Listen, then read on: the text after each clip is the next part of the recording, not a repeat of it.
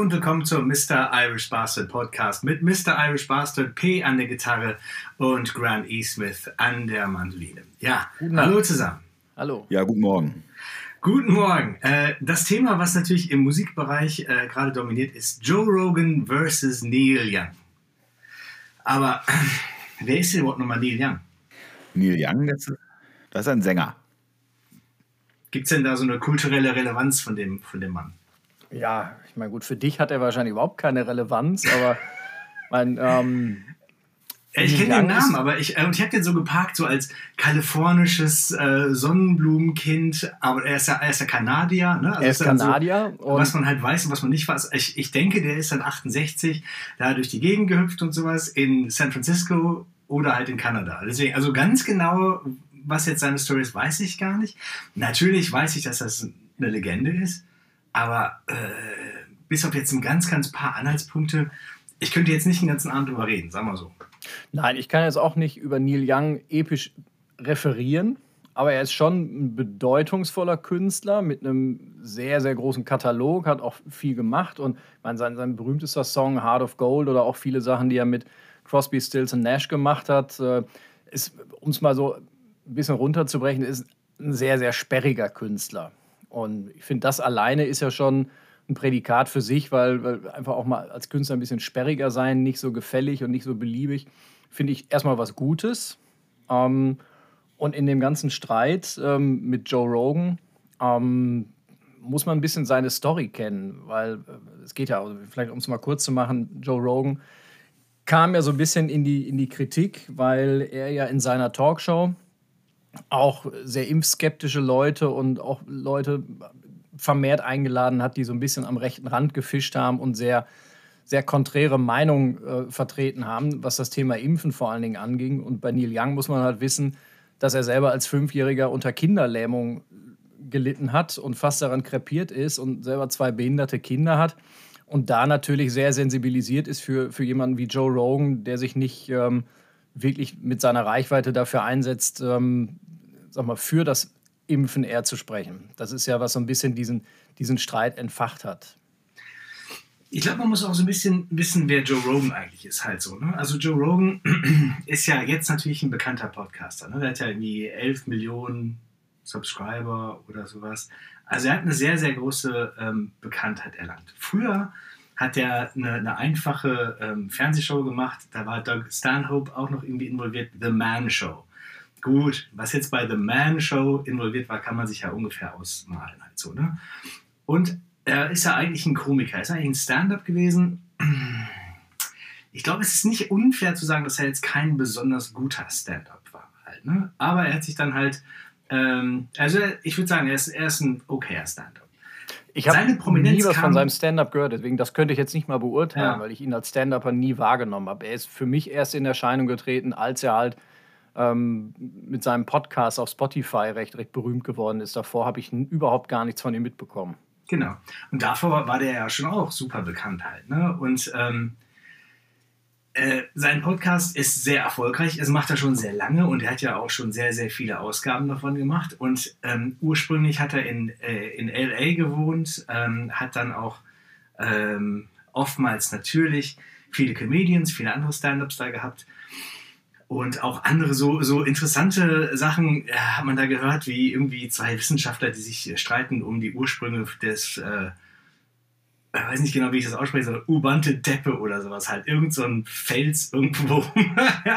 dann haben sich halt zwei Wissenschaftler angegangen, wie das jetzt dazu kam oder so. Und das konnte man sich ganz gut anhören, aber es, es war natürlich auch ein bisschen, es war ein bisschen beliebig und es war, hatte keine große Schwere halt. Ne?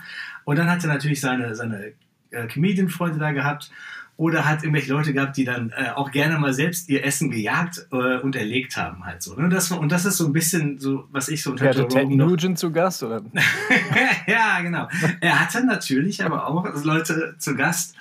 Alex Jones oder sowas, ne? Und dann hast du dann Tim Dillon und Alex Jones, du hast Ben Shapiro und du hast ganz viele Leute, die dann auch natürlich eine, äh, ja, ja, genau, dieser, dieser rechte Rand, dieser sehr konservative Rand das ist das, was die halt so abfischen halt. Ne? Und dann muss man sich auch überlegen, okay, Alex Jones, ja, gut. Muss man, kann man, soll man. Ne? Und dann ist, glaube ich, die Einstellung von Joe Rogan einfach nur mal so als Einordnung ist, ähm, ich stelle nur Fragen und die Leute können ja sagen, was sie wollen und jeder muss sich dazu eine Meinung bilden.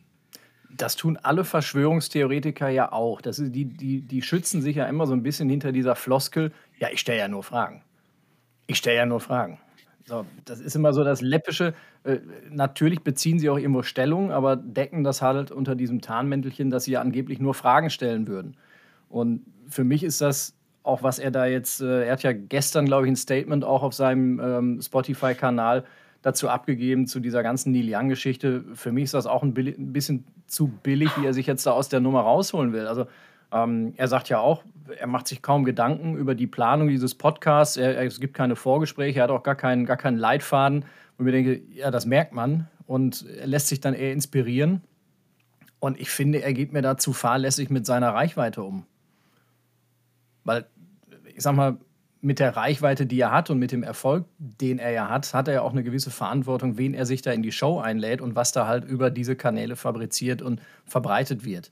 Und da ist es mir ehrlich gesagt ein bisschen zu läppisch und zu billig, dann einfach nur zu sagen, so, ja, ich habe den Podcast ja gestartet, weil ich nur ein bisschen Spaß haben wollte und mal ab und zu ein paar Jungs und ein paar Buddies hier einlade und wir gucken mal, wo uns das hinlenkt. Das können wir drei hier machen, weil äh, bei uns interessiert das keine Socke. Aber nicht, wenn du irgendwie den, den größten Podcast im englischsprachigen weltweiten Raum hast. Strecker, was sagen Sie denn dazu? Sag doch mal was. Sag doch auch mal was. Ja, ich finde das einfach nur furchtbar. Ne? Also wenn man, wenn man sich solche ah, solche Wörter darf ich hier gar nicht sagen, ne? wie, wie Alex Jones sich da, da reinholt. Ne? Der ist ja auch, glaube ich, auch schon komplett ähm, dem Deplatforming, glaube ich, äh, erlegen, oder? Ja. Ähm, ich glaube, dem, haben die auch alle Kanäle zugemacht. Ne? Das ist ja ganz, ganz furchtbar, was der da von sich gibt und was der verbreitet und diese Rumschreierei. Und das ist einfach nur entsetzlich. Und dann lädt er den da ein, ne, dass er da seinen, seinen Müll da weiter verbreiten kann. Und wenn man 11 Millionen Follower hat, wie er gerade schon sagte, das ist entsetzlich. Ne? Das ist einem alles scheißegal. Hauptsache es ist schön reißerisch. Äh, Konjunktive, ich stelle ja nur Fragen, ja, aber es könnte ja sein und äh, wer weiß ähm, und dann, dann die Leute verrückt machen. Ne? Die, gerade die, die dann ähm, gerade so auch so eine selektive Wahrnehmung haben und sich nur das dann, das hatten wir ja letztens schon, das dann hängen bleibt, was sie dann auch gerne hören wollen. Ne? Und dann völliger Unsinn, wissenschaftliches feindlicher Unsinn dabei dann hängen bleibt. Ne? Und das ist dann ja, das, da werden ja dann äh, Saat wird dann gesetzt und das wächst dann. Ne? Da muss man einfach nur warten und dann sieht man, hat man ja jetzt äh, Anfang des äh, letzten Jahres gesehen, was dann daraus werden kann. Naja, und man sieht ja auch, welches Publikum er primär anspricht. Wenn man sich, sich auf Twitter anguckt, wer halt äh, Joe Rogan folgt und wer das meistens auch kommentiert, es ist ja genau diese, diese Trump-Wählerschicht. Er, er, er triggert ja genau die richtigen aus seiner Sicht. Ne? Und da kannst du halt nicht dich aus der Verantwortung stehen und sagen, so, ne, ich bin ja nur der Host hier. In dem Fall bist du eher der Horst, aber genau. Es, es, es, es ja, okay, aber lass, doch mal, lass uns doch mal Advokat des Teufels. Ne? Also der Advokat des Teufels würde sagen, ja, wieso? Das ist doch eine Plattform. Ähm, er nutzt die Plattform und er hat nicht den Anspruch daran, sich jedes Mal auf ein Gespräch vorzubereiten, weil er wahrscheinlich auch er trinkt ja auch mal gerne Whisky dabei oder auch. Ja, die kiffen auch mal ab und zu ganz gerne ein dadurch. Ne? gerne was dabei halt so, ne? Ja, der wird jetzt auch mal den, den Wagen nicht, nicht äh, geradeaus durch die Gegend fahren in manchen Fällen. Ne? Ich meine, denkwürdig ist auch noch ja, mit Elon Musk, das wäre ja auch ein bunter Abend halt, ne? Das Interview. Ähm, aber gut, dann sagen wir mal, er, er hebt nicht den Anspruch daran, dass das jetzt hier ähm, ARD ist oder so, ne? sondern er sagt halt, okay, die Leute können ja sagen, was sie wollen und meine Hörerschaft muss dann kritisch sein. Wiederum, ne, gesprochen als Advokat des Teufels. Ähm, da habe ich natürlich auch große Schwierigkeiten mit, aber das, wenn, wenn man mal so betrachtet, es ist ja auch so ein bisschen der Gang der Zeit. Die Technik bietet die Plattform, was darüber gesagt wird, ist nicht reglementiert unter irgendwelchen Mediengesetzen, weil es ja irgendwo so ein Zwischenraum ist. Ja, das ist richtig. Also wenn man Meinungsfreiheit konsequent, wenn man da wirklich konsequent ist, dann ist das so. Ne? Dann kann man, dann darf ja, jeder darf ja erstmal sagen, was er will. Ne? Also ich ähm. würde ihm das auch gar nicht verbieten wollen. Er kann ja wirklich tun und lassen, was er will. Aber dann, und daran hat sich ja dieser Streit von, von Neil Young und die Kritik von Neil Young entfacht, dass du ihn kritisierst, ist das eine. Er sagt, ich mache, was ich will, ist ja mein, mein Podcast. Aber die Kritik richtete sich ja in erster Linie und der Appell richtete sich ja an Spotify, weil sie ja diejenigen sind, die die Plattform bieten. Er nutzt ja im Prinzip auch nur Spotify als das Verbreitungsmedium, um seine Message rauszupöbeln. Er kann, kann ja einen eigenen YouTube-Kanal machen und er kann ja, was weiß ich, sein, es finden sich ja für diese ganzen Spinner immer technische Möglichkeiten, den Quatsch zu verbreiten. Ähm, die Frage ist nur, muss so, ein, muss so ein Anbieter wie Spotify genau das dann auch noch, auch noch schützen und technisch auch noch weiter verbreiten? Spotify hat sich natürlich da ein Ei gelegt halt. Ne? Die haben ihm ja 100 Millionen gegeben und gesagt, okay, dein Content ist nicht mehr auf YouTube, sondern exklusiv bei Spotify. Die wussten natürlich, wenn man sich Joe Rogan einkauft, ähm, man hat ja schon mal gesehen, was der da veranstaltet halt. Ne? Und nur noch mal ganz kurz dazu, dazu, er ist den Leuten ja auch einigermaßen unkritisch gegenüber, weil er auch nicht die Zeit hat, sich vorzubereiten. Ne? Er macht ja ein paar Gespräche in der Woche. Er muss ja auch noch ein bisschen ähm, andere Sachen machen. Geht ja mit Chappelle auf Tour oder so, ne? Oder macht er ein bisschen MMA, hat er ja moderiert und so. Ähm, ja, gut. Äh, jetzt sich endlos vorzubereiten, um den ganzen Unsinn, den seine Gäste da von sich geben, ähm, das kann er gar nicht widerlegen. Und abgesehen davon natürlich auch auf der in der wissenschaftlichen Flughöhe seiner Gäste, da kann er gar nicht mithalten. Der kann ja, aber dann muss er sich andere Gäste sagen, einladen. Wenn er, wenn er ja, für, sich aber trotzdem immer den Anspruch erhebt, ich, ich muss gewisse Sachen auch nicht unwidersprochen hier stehen lassen, dann muss er sich vorbereiten. Weil sonst muss er sich den Vorwurf auch wirklich gefallen lassen, einfach nur äh, als billiger Jakob das Verbreitungsmedium mit anzufachen es gab genug Möglichkeiten, wo er dann das einzige Mittel, was er hat, ist, sagt er halt, Jamie, pull up, pull this up halt so. Ne? Dann, mhm. dann hat er halt sein Assi, der dann irgendwie auf dem Bildschirm halt was, was frisch gegoogeltes nochmal hochzieht. Und das ist, das ist, das ist es schon. Das ist das ganze gesamte Maß an Kontrolle von dem, was die Leute dann halt sagen. Halt so, ja, ne? ich meine, man stelle sich mal vor, bei Maischberger sitzt halt irgend so ein, so ein Vollhorst und erzählt irgend so einen Stuss und die einzige Gegenrede ist, ach echt? Boah, krass. Ja. Wusste ich noch gar nicht. Boah. Erstaunlich. So, ja, dann wäre wär aber was los im Rundfunkrat. Ja, aber das ist ja nicht sein Anspruch und das ist auch nicht dafür, wofür die Sendung halt da ist. Halt so, ne? Ja, aber es ist mein Anspruch. Genau, aber dann. Und, und der ähm, von Neil Young und damit hat ja alles angefangen. Also ich finde, find, insgesamt finde ich das spannend und ich glaube, das ist auch nur der, der Start und der Impuls für so eine generelle Diskussion. Ich glaube, das ist jetzt einfach nur ein Beispiel dafür, welche Verantwortung Medien, kannst ja auch beliebig Spotify oder andere Verbreitungsmedien nehmen oder, oder Telegram ist ja auch zu Recht immer in der Kritik, dass sie halt gewisse Kommunikationsformen zulassen. Ich finde, das ist einfach nur, nur ein Start von einer sehr, sehr interessanten Debatte. Wie viel Verantwortung haben Medien heute und was müssen sie zulassen an Meinungsspektrum und was müssen sie unterbinden? Ähm, das finde ich, find ich eher, ja, eher so den Punkt, bitte der ich auch wieder bitte ich auch wieder, ähm, dass man verstärkt darauf achtet, was Meinung und was sind Fakten sind. Es, es gibt ja die Meinungsfreiheit, aber keine Faktenfreiheit. Man ja, kann das ist ja nur äh, deine Meinung. Äh, ja, ja, ja, ja. Furchtbar. Ah. Aber ich meine, ist doch das Faktenfreiheit, das ist doch interessant. Aber ähm, genau, aber ich glaube, diese Diskussion ist ja schon längst überfällig halt, ne? Und ähm, es, wurde ja auch, es wurden ja auch Fragen gestellt an Mark Zuckerberg, welche Verantwortung er eigentlich hat. Ne? Und die Ausrede ist immer die gleiche, wir sind die technische Infrastruktur. Wir sind nicht Publisher, ne? wir sind nicht derjenige, der das veröffentlicht, wir sind nicht ein Verlag, wir sind gar nichts halt so. Ne? Die aber mit ihren Algorithmen den reißerischen Müll aber hochpushen, ne? weil das macht Klicks ne? Ja. zum Kotzen. Das ist wie Heckler und Koch, die sagen, wir bauen die Wumme, aber wir ziehen nicht den Abzug. genau. Ja, aber ähm, und man muss auch sagen, wir nutzen ja auch Spotify halt. Ne? Und wir, wir nehmen das ja jetzt hier auf und es ist tatsächlich faszinierend. Innerhalb von einer Minute, nicht mal, wenn ich ähm, Send gedrückt habe, dann ist das veröffentlicht. Dann ist das schon weltweit verfügbar. Das ist eine interessante Vorstellung halt. Ne? Also wir könnten ja hier weiß Gott was erzählen und das dann hochladen und bis das, ähm, bis das dann irgendwo registriert wird, äh, würde das ja eine Weile dauern, das würde erstmal ja da stehen halt so. Ne? Das ist auch eine interessante Wendung halt. Ne? Aber ähm, ja, das sind die, sind, sind die spannenden technischen Möglichkeiten, die du heute als Künstler, ob gesprochen, genau. ob gesprochenes Wort oder musikalische Darbietung, das ist ja Fluch und Segen und Chance und, und alles Mögliche zugleich. Genau, und da sind wir quasi ja schon beim nächsten Thema. Das ist ja, welche Macht haben die Künstler? welche Macht hat der Künstler, welche Macht hat Spotify. Also in dem Fall, um jetzt nochmal das mit, mit Neil Young abzuschließen, ich finde es gut, dass ein etablierter Künstler, der seine Schäfchen im Trockenen hat und das auch wegen der Kohle eigentlich nicht mehr machen muss, dass der da jetzt aus persönlicher Betroffenheit, wie ich eben schon gesagt habe, natürlich hier für sich den Entschluss gefasst hat und das öffentlichkeitswirksam ähm, einfach gesagt hat, ich ziehe da jetzt die Reißleine und ich ziehe meinen ganzen Katalog von, von Spotify ab. Weil er kann sich leisten. Genau. Und ähm, Spotify hat ja in dem Prozess äh, 2 Milliarden äh, Dollar an Börsenwert verloren. Also es ist auch nicht wie viel insgesamt, weißt du, wie viel das, ich meine, wenn sie 4 Milliarden wert gewesen wären, wäre 2 Milliarden eine Menge. Ah, wenn, glaub, wenn so 100 Milliarden wert wären, ich weiß gar nicht, wie ist der Börsenwert von, von Das weiß ich nicht, aber ich glaube, es ist die Spitze des Eisbergs halt jetzt. Also, ja, 12 Milliarden. ja, ich würde sagen, also egal wie viele Milliarden du hast, wenn du morgens aufwachst und du hast 2 Milliarden weniger, dann ist das. Ist immer Kacke, ne?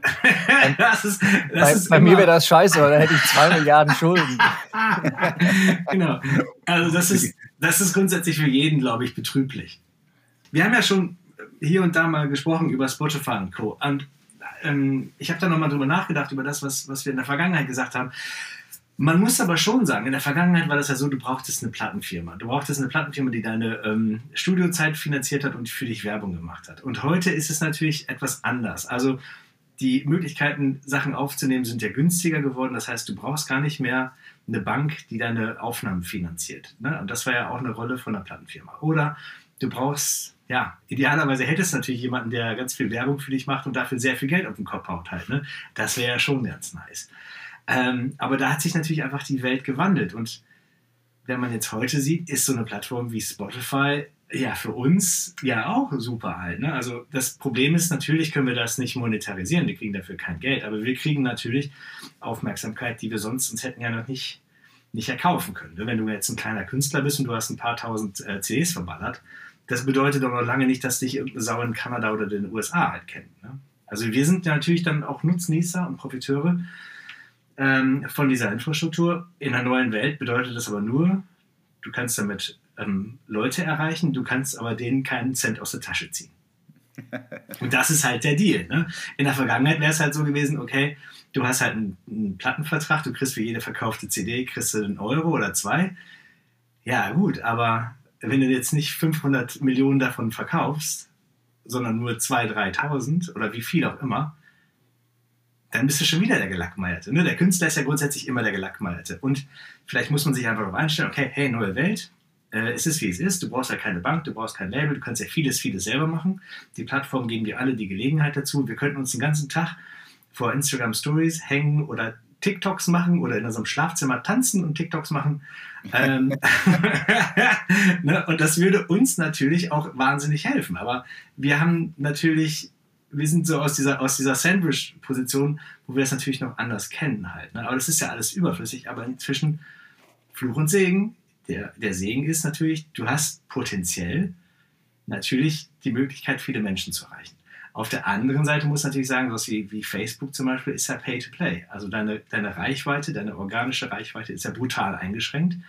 Es sei denn, du bezahlst halt dafür. Das ist halt ein bisschen mehr. Ähnlich bei Instagram.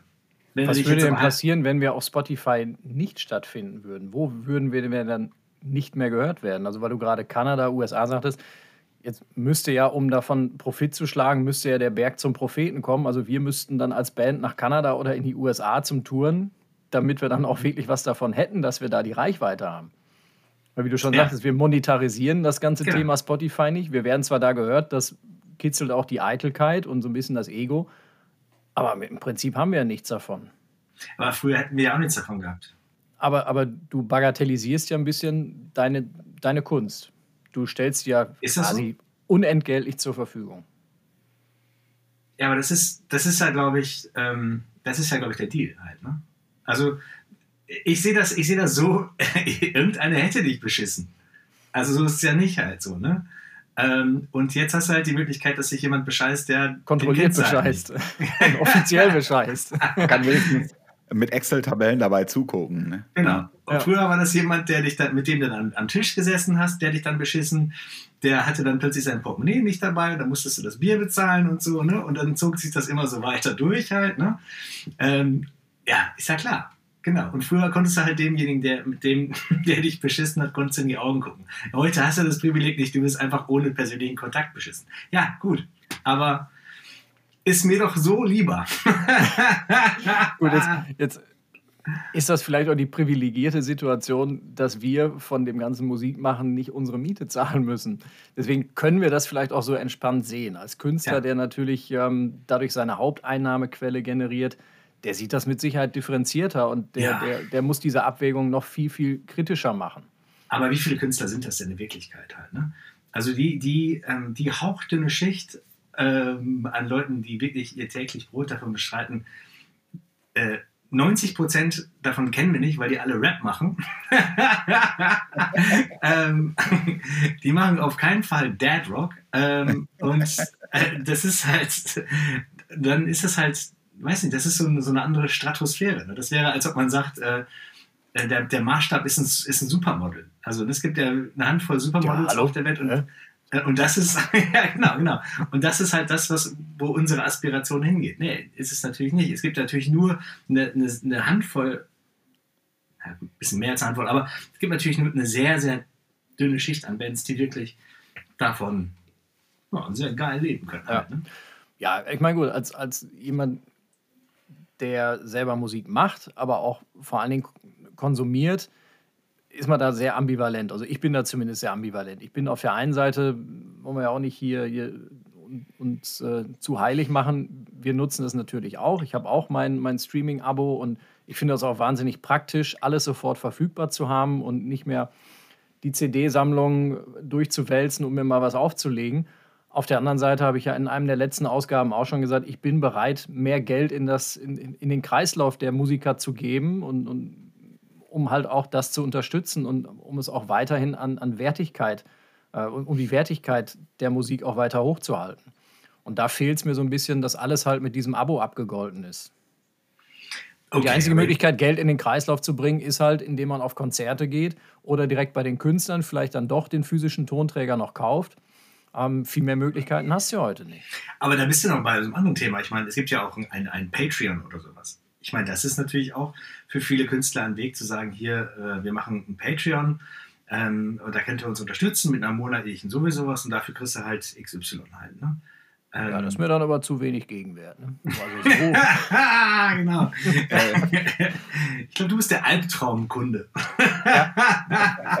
genau. Aber da musst du natürlich dann auch als, als Künstler, wenn das die Einnahmequelle ist, musst du natürlich dann einmal die Woche musst du dann halt einen Klodeckel unterschreiben und verlosen und weiß der Geier was halt. Da muss natürlich auch sehr viel machen halt. Ne? Ja, no pain, aber das no ist natürlich auch ein, das ist natürlich auch ein super Modell. Ähm, grundsätzlich, man muss es aber einfach sehen, also Musiker selber an sich ist ein kostenfreier Artikel halt. Ne? Tja, aber das beantwortet noch nicht die Frage, ob man heute dazu dann auch trotzdem noch Plattenfirmen braucht. Ne?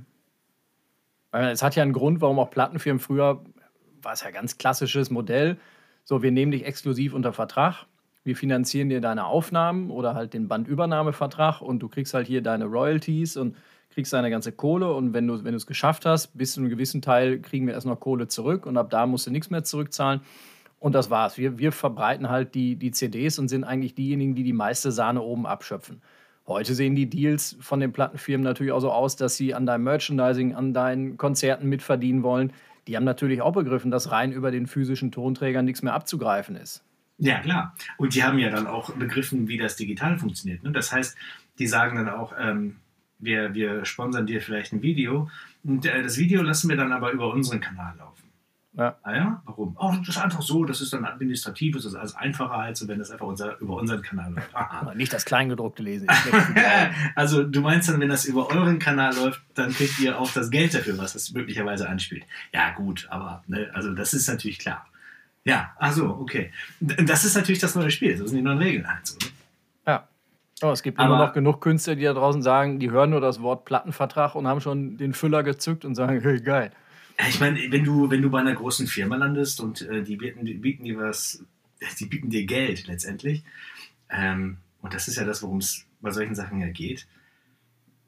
Warum nicht? Aber also wir haben ja mal ein paar Mal sowas, so, so ein Papier hingelegt gekriegt, wo halt Vertrag oben drüber stand wo man dann aber auch gesagt hat, ah, weißt du was, ähm, ach, lass mal. Ja, genau. Also weltweite Rechte für die nächsten x Alben für so und so, so und so, dann denkst du auch so, äh, weißt du was, äh, Ach, nee, nee. Mach, doch, mach doch selber weltweit. Nee. Du. Und wenn es dann darum geht, die Leistung, die die Plattenfirma dir anbieten soll, ja, wir machen ein Newsletter. Ja, genau. Und ich meine, wie, wie viele Leute kennt man, die ja Ja, dann Fakt. auch sagen, hier scheiß Plattenfirma, Haufen Piep, ne? die machen nichts für uns. Ich meine, das ist ja das, was man am meisten hört im Musikgeschäft, ist ja, die machen nichts für uns. Das geht in verschiedenste Richtungen. Booking-Agentur, weiß der Geier was. Ne? Es gibt ja immer sehr viel Unmut und ähm, also wir sind da natürlich privilegiert. Wir arbeiten ja mit sehr, sehr guten Leuten zusammen, mit der es immer äh, Spaß macht. Aber zu einer Plattenfirma haben wir uns halt nie durchregen können, weil das die Notwendigkeit einfach nicht hergab halt. Ne? Das, das, Gegen, das Angebot war auch meistens einfach letztendlich, wenn man es mal betrachtet hat, auch uninteressant halt. Ne? Am Ende ist Ja. es, wenn du den Pfad gehen willst, ist es wie beim Lottospielen. Es kann jeder gewinnen, aber nicht alle. Genau, aber nur um das nochmal zu sagen, und das, was wir ja sehen hierbei mit, ähm, mit Spotify und mit YouTube und mit TikTok und Instagram und wie sie alle heißen und Twitch und bla bla bla bla bla, das hat natürlich gewissermaßen für eine Demokratisierung des Musikgeschäfts gesorgt. Der Künstler hat jetzt natürlich sehr, sehr viele Möglichkeiten, wenn er denn will. Ne? Und das ist das, was uns nicht so leicht fällt, ne? weil ähm, das Portfolio für den Middle-Aged White Guy auf äh, TikTok ist relativ dünn, was man da bieten kann. Und natürlich müssten, wir- natürlich müssten wir mehr machen. Natürlich müssten wir eine größere Präsenz haben auf YouTube. Und wir machen ja schon den Podcast. Aber natürlich einfach, weil es auch Spaß macht und weil wir, weil jeder von uns sich einfach selbst gerne reden hört. ähm, aber natürlich äh, schadet das nicht, wenn die Leute auch ein bisschen mehr über uns erfahren halt und was wir da so treiben halt. Ne? Insofern, ich glaube schon, eine Demokratisierung von dem Ganzen. Wir hätten alle Möglichkeiten. Man muss sie halt nutzen und dafür muss sich natürlich der, der Musiker disziplinieren, weil er da, er denkt ja eigentlich, ja, das, was ich ja mache, ist ja hohe Kunst. Ne? Ich gehöre ja ins Studio, abgeschirmt, und dann gehe ich da raus und präsentiere mein Werk. Ja, Ich meine, da hatten die Plattenfirmen ja auch ein bisschen was Gutes. Die haben ja im Prinzip schon wie so ein Filter fungiert und haben so ein bisschen die Scheiße auch ausgesiebt. Heute dadurch, dass du diese, diese Filterfunktion nicht mehr hast, weil jeder ja sich sofort präsentieren kann, kommt da halt auch wahnsinnig viel Kacke halt wirklich Ja, zutage. Und da gut. musst du dich durchkämpfen. Also ist gut. ja, ich meine, der eine findet das eine gut und, und gibt ja gar- da keine Meinungshoheit. Ja, Aber es ist, es ist, es ist natürlich dann, dann schwieriger, hinter all dieser Flut an Veröffentlichungen ähm, da dann auch wirklich rauszustechen. Ja, genau. Aber das ist ja gut, weil das ist ja dann auch so Demokratisierung halt. Ne? Und ähm, das, der Nachteil bei der Demokratisierung dieses Prozesses ist natürlich, früher war es dann leichtes zu sagen, die tun nichts für uns. Und heute ist der Spieß umgedreht, ich mache nichts für mich. Ja. Und das ist eine schmerzhafte Erkenntnis halt. Ne? Und da muss natürlich. kennen Männer ab 50 dann auch in anderen Bereichen. Ne? ja, Die immer, nackt vorm Spiegel immer, stehen immer. und sagen, ich tue irgendwie nichts für mich. das war sehr weit.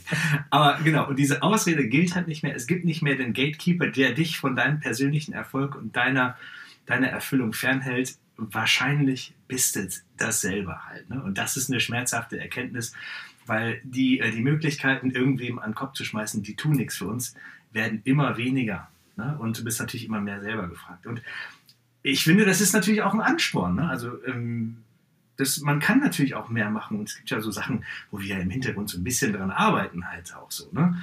Und auch sicherlich auch ja mit diesem Podcast halt. Ne? Und das ist ja vielleicht auch, für uns ist das ja auch eine Entwicklungsmöglichkeit, dass man einfach sowas macht und zu sehen, ah, es geht ja, lass uns mal was anderes noch probieren halt so. Ne?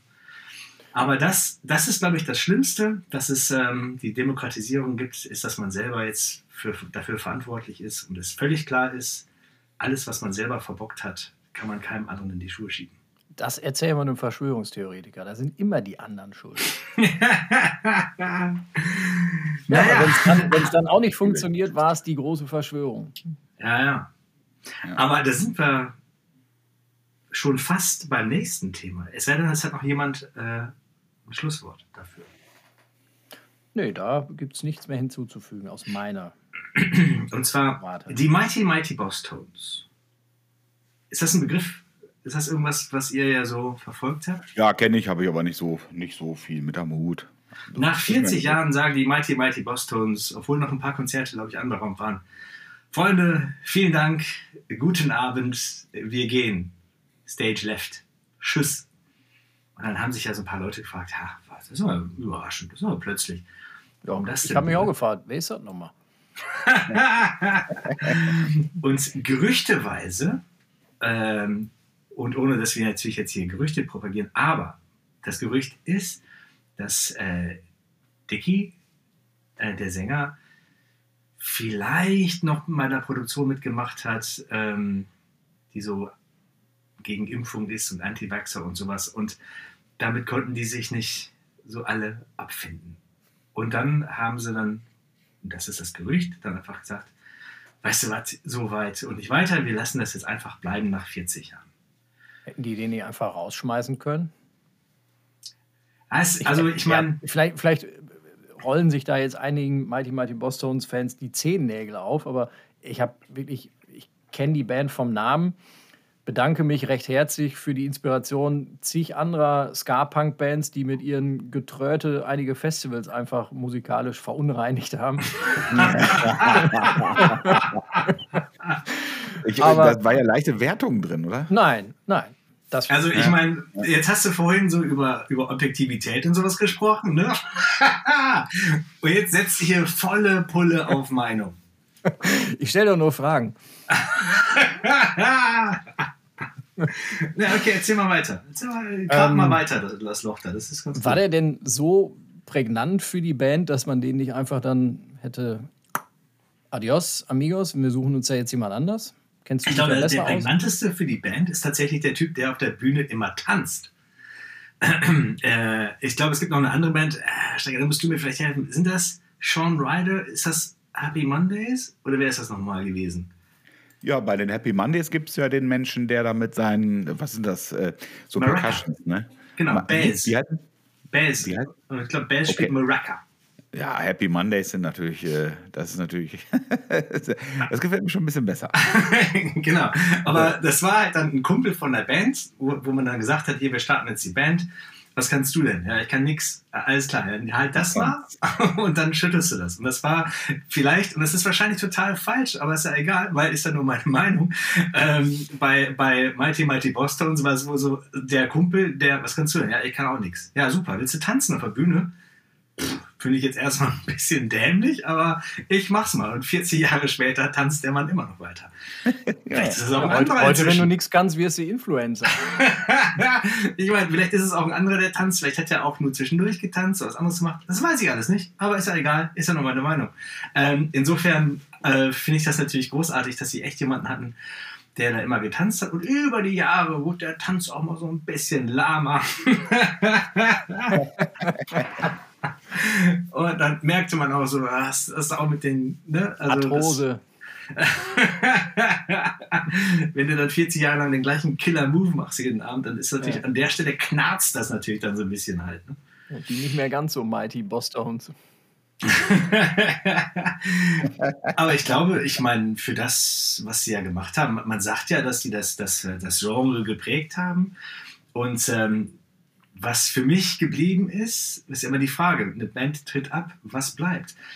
The Impression That I Get ist ein Killer-Song. Ne? Also wenn, wenn, äh, wenn man so eine Top 100 Liste machen würde von den geilsten Songs ever, der wäre in meine Liste auf jeden Fall enthalten halt so. Ne? The Impression That I Get, ein super geiler Song. Und natürlich muss man dann sagen, wenn du dann wieder bei Spotify reinguckst, Platz 1 in den Hörercharts sozusagen, the impression that I get. Du, und am Ende ist es unabhängig jetzt von, von der einen Band, weil du fragst, was bleibt von einer Band, wenn sie nach 40 Jahren abtritt. Selbst wenn du nach nur drei Jahren und vielleicht nur einem Album abtrittst und du hast eine Handvoll Leuten einfach eine geile Zeit beschert und du hast irgendwie vielleicht zwei, drei Songs dazu beigetragen, was die mit irgendwelchen un unvergesslichen Erlebnissen verbindet, hast du deinen Auftrag getan.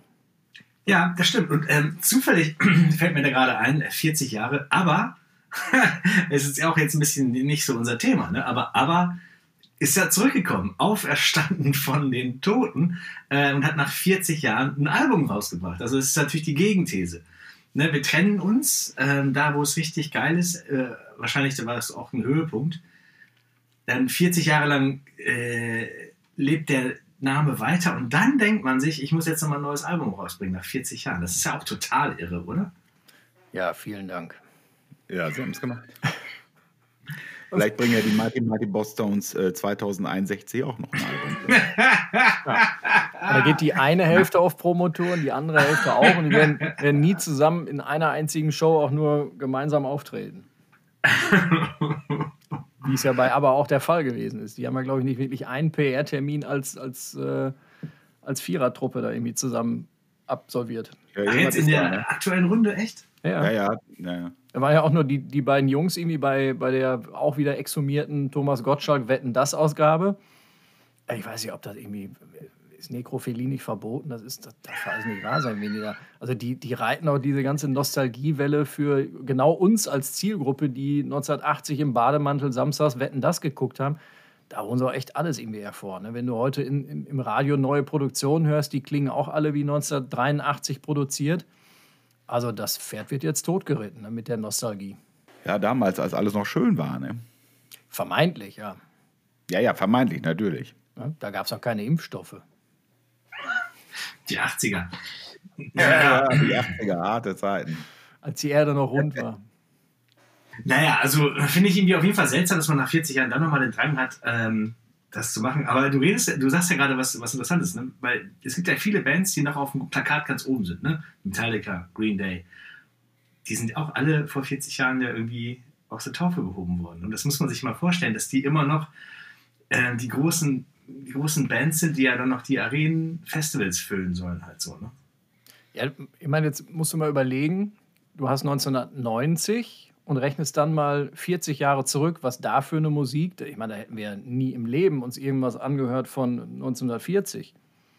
Ähm, aber heute hat es eine ganz andere zeitliche Rel Relation von der Musikentwicklung. Ja, wenn du heute 40 Jahre zurückdenkst, das ist ja Musik, die, die wir uns heute anhören. Aber 1990 hätten wir uns nie Musik angehört, die 40 Jahre zurückliegt. Gab es überhaupt schon nee. Aufnahmen? Ja, ja, also alte also Grammophon-Aufnahmen. Die 50er Jahre, da ging das los mit einem Rock'n'Roll, ne? Aber würde ich mir jetzt auch nicht so reinziehen. Äh, ne? Nee. Ja, und dann ja, merkst okay. du halt das, das eigene Älterwerden. Ne? Also klar, 40 Jahre klingt viel, aber wir waren dabei. So traurig wie das ist. Ne? Wir waren schon ja, bewusst dabei. Ne, nicht so richtig bewusst, oder? Also, ja, doch. Ach, was? Ach, klar. Nee. Ach, also ich hatte mit, mit sieben und acht Jahren hatte ich doch schon musikalisches Bewusstsein. Ich war mit acht Jahren großer Spliff-Fan. Das kann ich aber heute noch äh, hier unterschreiben. Da, da habe ich schon meine musikalischen Vorlieben wirklich entwickelt. Also das ist schon, schon sehr bewusst gewesen, was ich da an Musik konsumiert habe mit acht. Ja, ich weiß, ich habe damals habe ich ja Metallica auf meine Tür geschrieben äh, ne, und so und noch ein paar andere Bands. Wenn ich mir denke, dass sie immer noch unterwegs sind, ist das ja echt der Hammer halt so. Ne? Und äh, zum Abschluss, es gibt ein Festival in den USA, das heißt When We Were Young. When We Were Young Festival. Hat das einer von euch mitgekriegt? Nee. Da sind so Bands wie äh, wie Paramore. Das sind also Bands, die vor 15 Jahren oder sowas äh, groß waren. Und das Festival ist sozusagen das Retro-Festival schlechthin und hat den unverschämten Titel When We Were Young. Ja, und ja. da läuft dann, äh, laufen dann Sachen von 2005. genau, da laufen Sachen von 2005, als wäre es gestern gewesen. Ja, und ja. Fun Fact, auch wenn es die Band non grata hier in der Runde ist, die Stones feiern dieses Jahr 60-jähriges Jubiläum. Ja, Hammer. Wie äh, non grata in der Runde, aber ich, ich ja, ich muss, ich werde hier ja immer reglementiert. Nenn mal deine äh, Lieblingsbands außer Stones, das und das und das und das und das. Also ich ja, würde sagen, hier ist, schon, kommt das, ne? hier ist schon Dead Rock Shaming angesagt. genau. Na gut, äh, können wir denn heute abschließen mit einem Fun Fact Wissenschaft, Streckers Wissenschaftsecke? Haben wir da was? Ja, ja, also zu, zu dem Thema finde ich, was ein ganz schöner Rahmen ist, ist ähm, so äh, aus der Psychologie ist ein Effekt, äh, der so vor, vor, vor 20 Jahren ungefähr beschrieben wurde. Ich will jetzt auch hier nicht, nicht, während ich das mache, dem erliegen. Das ist der Dunning-Kruger-Effekt nennt sich das und ähm, das ist so eine, ja, so vereinfacht gesagt, so eine Wahrnehmungsstörung, der jeder auch mal erliegt. Das kann von lustig sein bis unterhaltsam, bis aber auch gefährlich. Ja, das ist im Prinzip, dass wenn man mit irgendwas anfängt oder sich mit irgendwas beschäftigt und auch völlig inkompetent ist auf dem Thema, aber bei gleichzeitig hohem Selbstbewusstsein, dass man meint, man wäre jetzt der Größte und man würde alles wissen. Ähm, aber in Wirklichkeit ist man zu doof in dem Thema, um das einschätzen zu können. Ne? Seine eigene Inkompetenz und häufig dann auch noch bei besonders äh, übersteigertem Selbstbewusstsein dann auch noch kompetente Menschen für inkompetent hält. Das ist, ähm, da gibt's, kann man so, so Kurvenverläufe gucken. Ne? Also man, man befasst sich mit einem Thema voll, voller Selbstbewusstsein, hält sich für kompetent, äh, was nicht stimmt. Man ist so inkompetent, dass man es nicht merkt. Und je mehr man sich mit dem Thema beschäftigt, desto ähm, devoter wird man vor der Sache. Ach, guck mal, da ist ja noch mehr. Ach, oh, oh, so, oh. Und dann fängt man langsam an, kompetent zu werden. Ähm, das nennt sich der Dunning-Kruger-Effekt. Lustig finde ich das, wenn ähm, Leute Länderspiele gucken und Bundestrainer sind und dann völlig überzeugt der Meinung sind, dass sie das jetzt wirklich besser wissen als der Bundestrainer, der unheimlich hoch dafür bezahlt wird.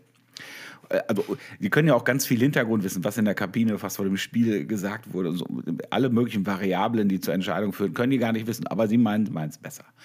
Wenn man DSDS guckt, sieht man das. Komplette Überschätzung und überhaupt keine Ahnung, äh, warum die da jetzt irgendwie da lang gemacht werden. Völlig äh, äh, verwirrt.